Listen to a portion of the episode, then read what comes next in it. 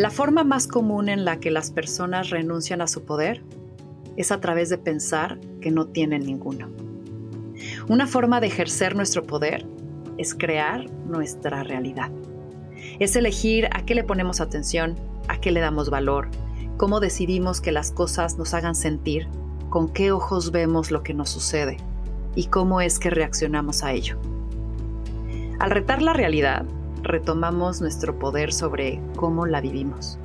Y la importancia de dudar sobre ella es que de esa manera no aceptamos la realidad del mundo que nos presentan, sino proponemos la propia. En el camino de entender y retar mi realidad, hay veces que experimento una sensación que me es difícil poner en palabras. De pronto siento que me abstraigo y me observo desde arriba, y lo que veo es un títere un personaje que parece tener planes, actividades, ilusiones y con base en ello toma decisiones de lo que llama vida. Cuando estoy desde ahí observándome, tengo sentimientos encontrados. Por un lado, identifico que es mi vida, la cual tomo con seriedad, la cual me importa, por la cual he hecho sacrificios y tomado decisiones difíciles. Por otro lado, también llego a sentir la realidad de ese títere como algo que se asemeja a un juego. Uno con reglas e instructivo que incluye horarios, formas de comportarme, lenguajes, límites, fronteras, que dicta cómo debo verme, con qué moneditas cuento para seguir jugando y hacia dónde avanzo cuando tiro los dados. Todo ello lo hace sentir real. Pero ¿y si fuera un juego? ¿Lo jugaría distinto? Supongo que es diferente lo que se experimenta al jugar una cascarita amistosa que un mundial en donde aparentemente hay algo más que perder. ¿Será que la actitud de vivir jugando sin miedo a perder nos haga vivir distinto? ¿Será que la pesada expectativa de ganar destruye el disfrutar de jugar? ¿Debemos de flotar con levedad o aterrizar con peso? ¿Cuál es el punto de encuentro entre la insoportable levedad del ser y la pesadez de su existencia?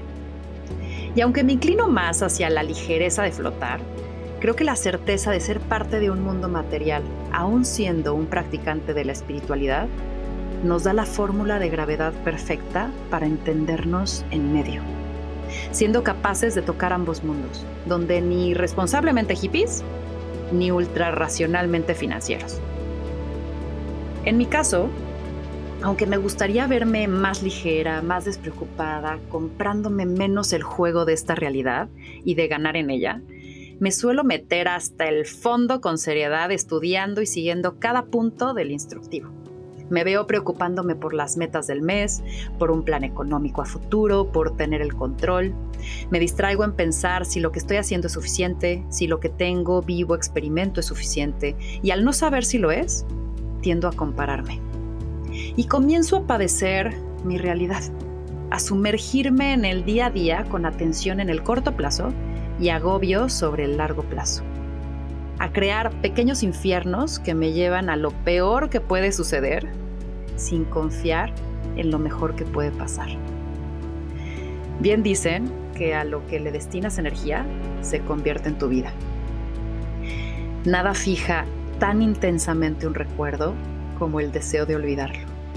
Y nada fija tan fuertemente un pensamiento como la frecuencia con la que lo visitas. Así es como, con total autonomía, nuestros pensamientos se vuelven nuestra realidad. Y bajo una falsa lealtad ante lo que creemos real, formamos una opinión fija de lo que somos y de lo que significa jugar este juego y hacer todo para ganar en él, olvidando que toda convicción es una cárcel. Es una limitante a no dejar la ventana abierta a las posibilidades, a lo que puede llegar, a lo que pueda cambiar en tu pensar, a lo que no conoces aún, a entender, ganar el juego desde una perspectiva distinta. La vida es demasiado breve como para aburrirnos, quizás demasiado complicada para entenderla y sin duda demasiado impredecible para pensar rentable el estrés. Y si dudamos a dónde vamos, solo nos queda recordar de dónde venimos. Y en ese salto de valientes que damos todos los días al vivir, será indispensable soltar, confiar y buscar fracasar.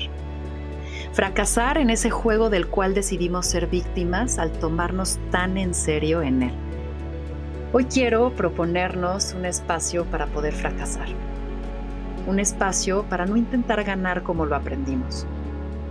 Hoy nos propongo vernos desde afuera y reírnos de nuestro personaje. Y así librarnos de él. Nos equivocamos al creernos inteligentes por no fallar. Y siento que solo los que se ríen con facilidad de sí mismos dejan de ser víctimas de cualquier expectativa. Eso es ser realmente inteligentes. Somos nuestros pensamientos. Nos materializamos por nuestras acciones. Nos contamos por nuestras historias. Y somos creadores de nuestra propia realidad. Así que ¿Cómo es que decides contar hoy la tuya?